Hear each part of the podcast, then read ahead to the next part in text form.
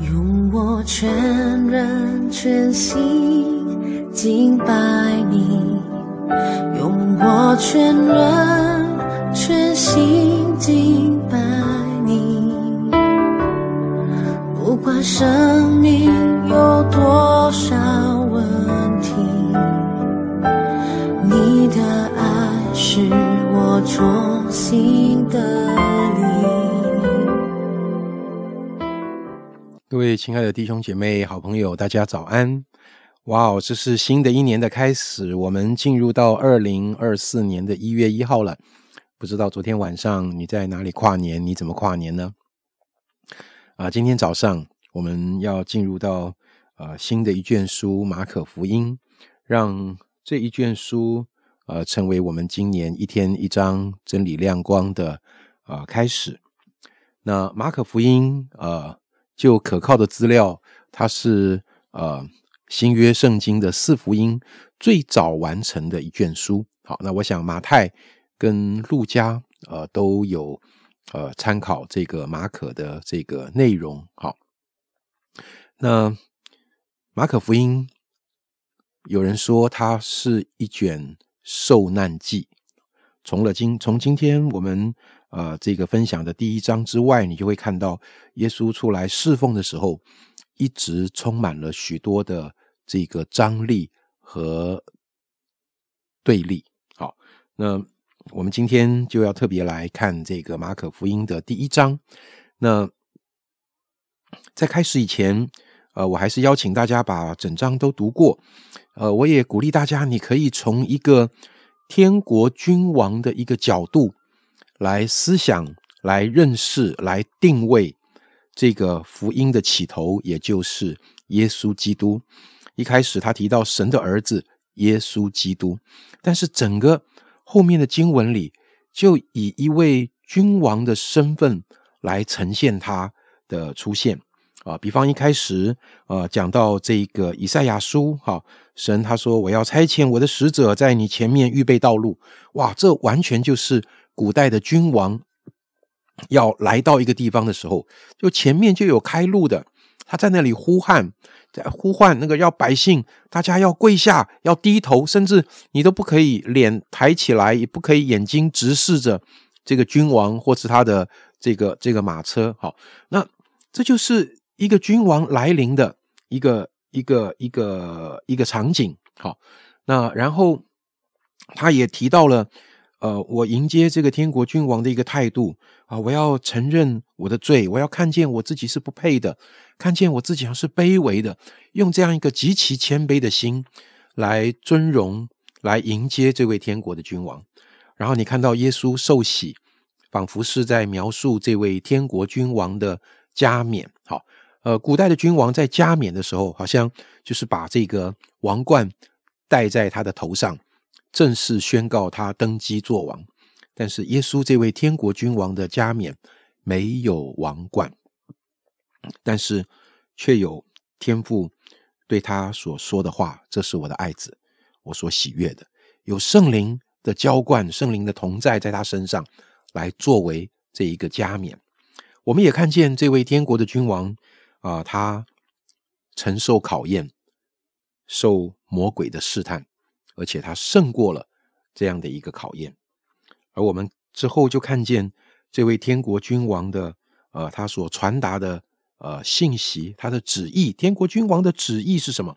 他说：“日期满了，神的国近了，你们当悔改，信福音。”这是这位君王所带来的这个呃信息的核心。然后我们看见来自天国君王的呼召，耶稣开始呼召门徒来跟随他。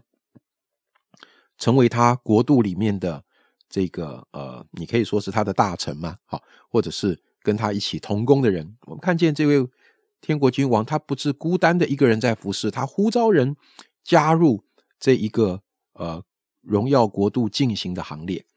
然后我们从二十一节，我们看到天国君王的权柄，他进到会堂里啊，在安息日分享他的话语有权柄。他透过医治、透过赶鬼这些神机骑士，彰显出他的权柄。然后我们看见天国君王他的巡行，他不是只定在一个地方，他不是天天住在王宫里面。他说：“我要去到各个地方，我要去到附近的乡村。”他说：“我是为这事出来的。”OK，他所在意的不是人对他的肯定，人对他的向往。他所在意的不是人对他的需要，他所在意的是遵行天父差他来的旨意。所以他要去到各个村庄。我们看见他医治那个长大麻风的，啊，彰显出这位天国君王是何等的慈悲怜悯的一个心在他的里面。哦，所以今天光马可福音第一章就可以有非常非常多的内容。那其中呢，我想跟呃弟兄姐妹、好朋友们来分享的是天国君王的呼召啊。所以我要先来读第十六节到第二十节。耶稣顺着加利利的海边走，看见西门和西门的兄弟安德烈在海里撒网，他们本是打鱼的。耶稣对他们说：“来跟从我，我要叫你们得人如得鱼一样。”他们就立刻舍了网，跟从了他。耶稣稍往前走，又见西比泰的儿子雅各和雅各的兄弟约翰在船上补网。耶稣随即招呼他们，他们就把父亲西比泰。和故宫人留在船上，跟从耶稣去了。呃，在刚才所读的这段圣经里，我们看见耶稣呼召门徒来跟随他。耶稣的呼召代表着什么意思？我相信这个呼召代表着耶稣要门徒来学习过和他相同的生活方式。因为耶稣的呼召不只是做一件事，耶稣的呼召是跟随。是跟随，那你也不要误会，好像跟随耶稣的人都没事做，不是这样。但是核心的概念是跟随，跟随就是跟着耶稣，也就是说，我们信了耶稣之后，还要像耶稣，要像他，像他的想法，像他的感受，像他的做事，像他的生活方式。这是耶稣给他门徒的呼召，而耶稣在这里强调说。他应许他们要得人如得鱼，哇！我想说得鱼比得他们非常的有概念啊。他们常常下网打鱼，可能有的时候也会捕到不错的鱼。但是什么叫得人呢？难道是用用网子把人捞过来变成他的奴仆吗？他要贩卖人口吗？当然不是。我相信大家也都明白，这不是说他们要做大老板，底下有好多的员工啊。这个很有钱，家里有很多的仆人，就不是这个意思。我相信这里讲的是耶稣要让一个跟随他的人发展出一个属天的影响力，这个属天的影响力会继续的吸引人来跟随神，就好像一个磁力很强的磁铁，当有一个回纹针靠近这个磁铁的时候，它会立刻被吸住，这就好像。耶稣呼召了他的门徒，这些门徒回应了，就跟随他。好，对不起，这个跟随好像被耶稣的这个这个磁铁吸住了一样。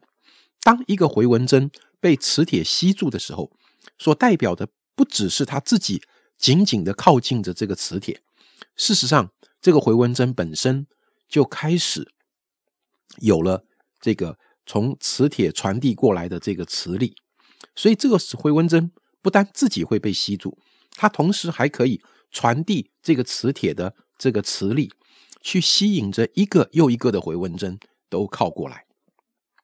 我想这样的一个呃一个画面，可能更呃帮助大家理解耶稣给门徒的这个呼召。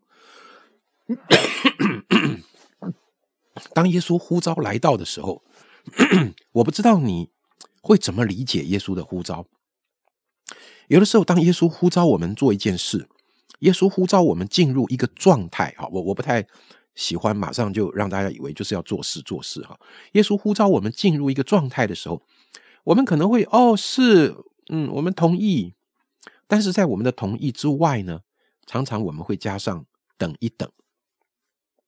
为什么我这么说？因为，呃，在今天的经文里，不管是呃彼得和安德烈，或者是雅各，还有约翰，当耶稣的呼召来到的时候，他们都立刻做出了跟随的决定和行动。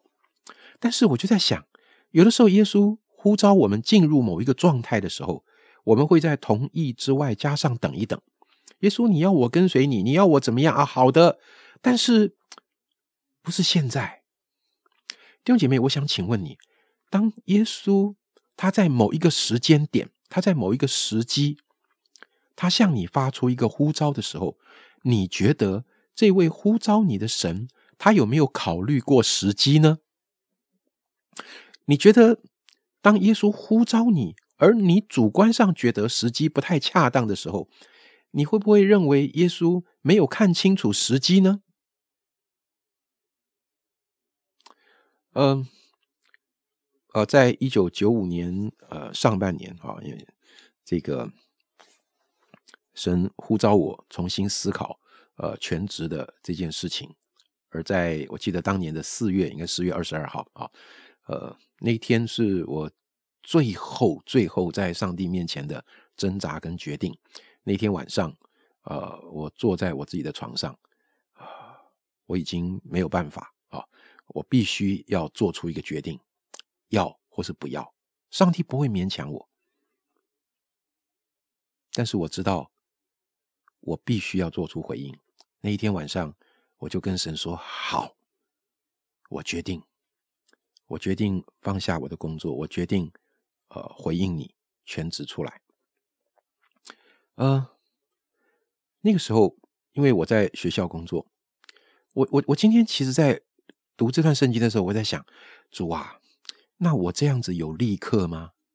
因为四月份正是学期中，呃，我那个时候并没有在隔天就不去上班啊，把学校的工作，把学生就一手就就突然间这样丢掉，就撒手不管。呃，我我我觉得不是这样，所以我我一直到六月底。把学校的工作告一段落，七月我才开始全职，所以我第一个反应觉得，哎呀，主啊，这样我好像当年不算是立刻吧。可是感谢神，呃，神也提醒我一件事，我记得就在那一天的晚上，当我做出这个决定的时候，同时我心里有一个想法，就是我隔天要立刻找到我的主任，我要跟他口头上要做出。这个辞职的这个呃请辞的动作，我一定要做这件事，我非做不可。我不知道为什么，我就是很坚持。我隔天一定要告诉他，我要把这个话说出去。我还记得我那天到了办公室找不到主任，还才知道他去教育呃去教育部开会。那我就留了话给他，留了字条给他。我说：“主任，我有非常重要的事要跟你报告。呃，如果可以的话，无论如何，我希望今天能够跟你取得一个联系。”就没想到，呃，他到了晚上。就打电话到我家里来，然后这个我就把这个事告诉他，神就让我想起这件事，好像神就告诉我，是你没有把学生隔天就丢掉，但是你做了立刻的一个一个一个决定。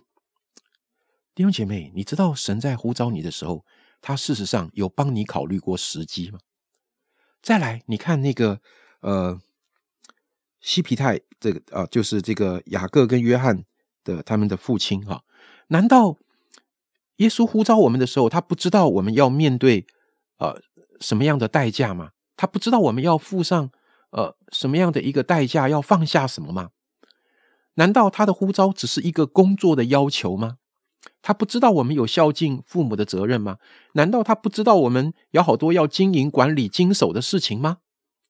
我想请问弟兄姐妹，当耶稣呼召你进入一个状态的时候，你觉得他知不知道你为了回应他，你要付上什么样的代价，做出什么样的调整？难道耶稣只知道他呼召的内容吗？我相信他全然了解，甚至他都为你想过了。所以我相信，所有我们在神面前放下的事情，那些事情不是被抛弃，我们放下的事，神都接受。你相信吗？耶稣的呼召对你而言是什么？我们一起来祷告，主啊，我恳求你今天透过马可福音 再一次来鼓励我们，啊，正确的来看待你的呼召。我们看待的不只是呼召的内容，我们更看待呼召我们的是怎么样的一位神，全能全知，掌握一切所有的。